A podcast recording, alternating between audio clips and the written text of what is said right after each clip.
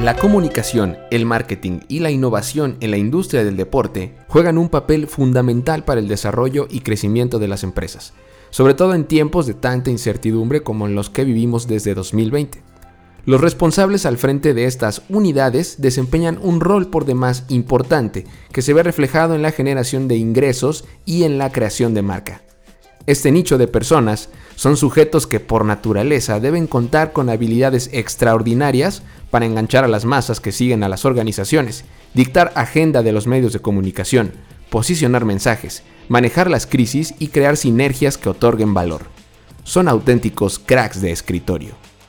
Hola, ¿qué tal? Soy Ricardo Cruz, estudié la licenciatura en Comunicación y Medios Digitales y desde hace algunos años trabajo alrededor de las entidades deportivas en las áreas de comunicación e innovación.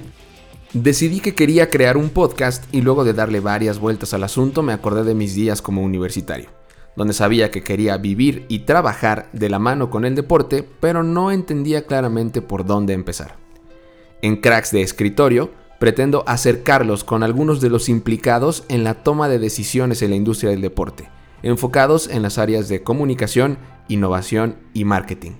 Buscaremos que a través de estas charlas podamos descifrar cómo operan, cuáles son sus objetivos, cómo buscan ser relevantes y trascender en una industria que no solo compite sobre el césped del estadio o en la duela del domo, sino que se bate hasta el último segundo del partido para dejar una huella en sus aficionados.